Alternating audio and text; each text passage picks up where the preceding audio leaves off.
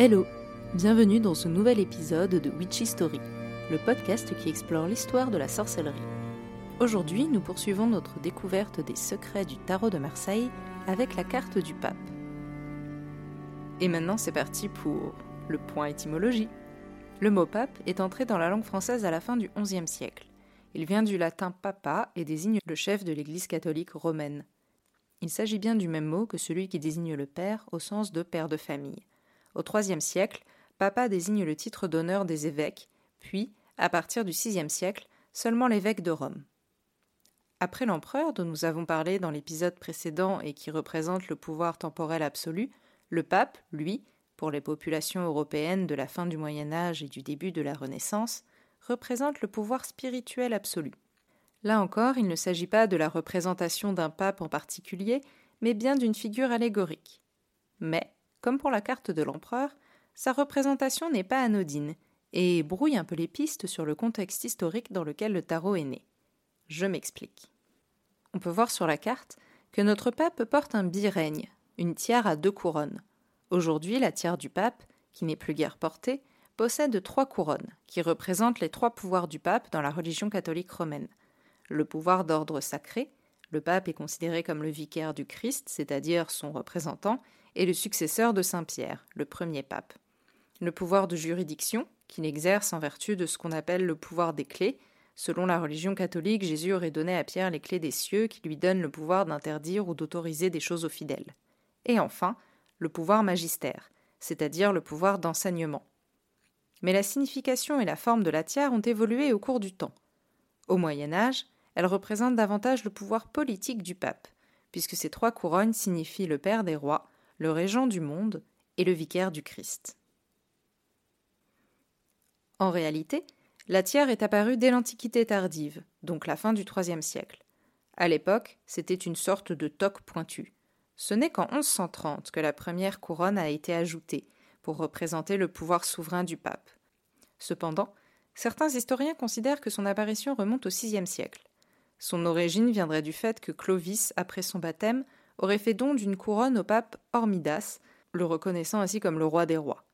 Bon, malgré mes recherches, je n'ai pas réussi à savoir quelle version est la bonne. Si vous avez l'info, ça m'intéresse.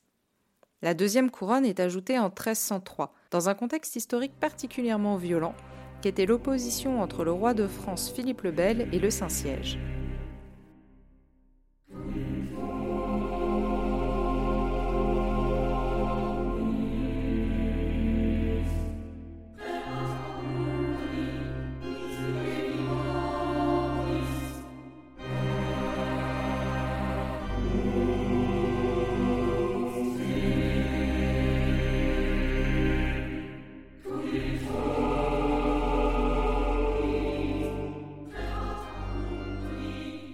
Si je vous fais un rapide résumé de l'affaire, voilà ce que ça donne.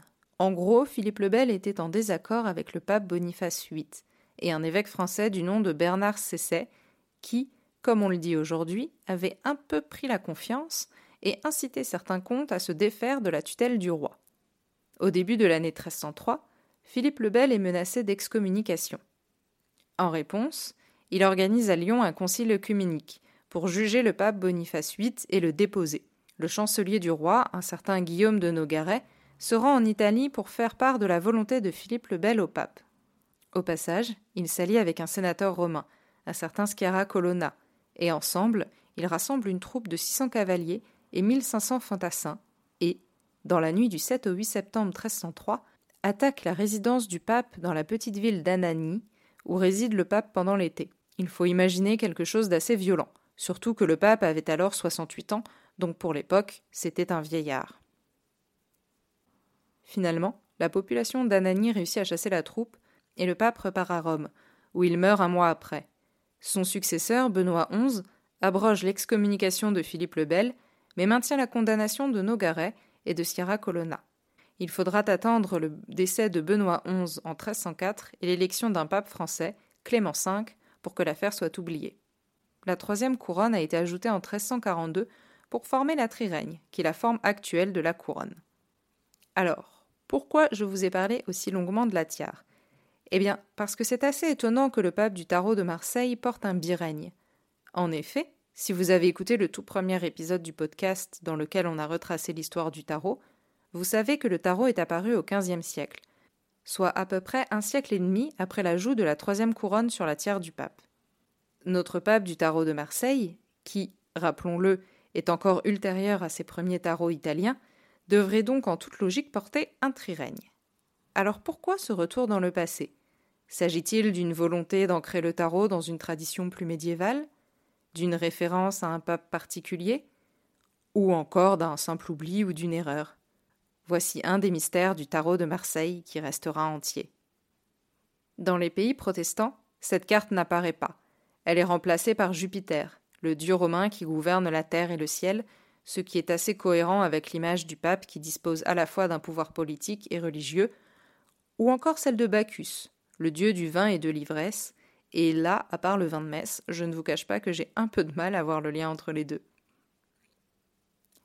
Pour Cours de Gébelin, dont nous avions parlé dans l'introduction, souvenez-vous, notre ami auteur du monde primitif un peu trop passionné par l'Égypte antique, le pape représente en réalité le grand prêtre dans les sociétés égyptiennes. Il justifie cette interprétation en disant que si ce n'était pas le cas, il n'y aurait pas de papesse, puisque les chefs religieux de l'Égypte antique pouvaient se marier. Toutefois, on l'a vu, la méthode d'analyse du tarot de Courgébelin était un peu hasardeuse. D'ailleurs, dans l'Égypte antique, le grand prêtre par excellence était Pharaon. Donc si le tarot venait vraiment de l'Égypte antique, je suppose qu'il n'y aurait pas un empereur et un pape, mais seulement un empereur. De plus, il n'y avait pas un seul grand prêtre, mais plusieurs, tous nommés par Pharaon, et il n'était pas forcément marié à des prêtresses. Il est aussi intéressant de noter que cette carte ne figure nulle part dans le système de numérotation inventé par Aliette.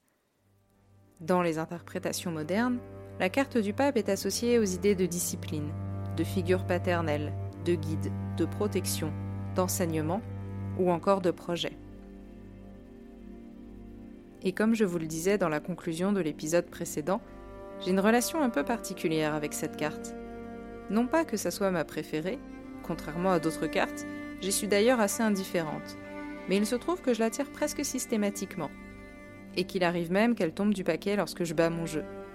Et si finalement tirer le tarot, ce n'était pas choisir les cartes, mais être choisi par elle Et d'ailleurs, je serais curieuse de savoir, est-ce que vous aussi il y a une carte sur laquelle vous tombez toujours comme ça?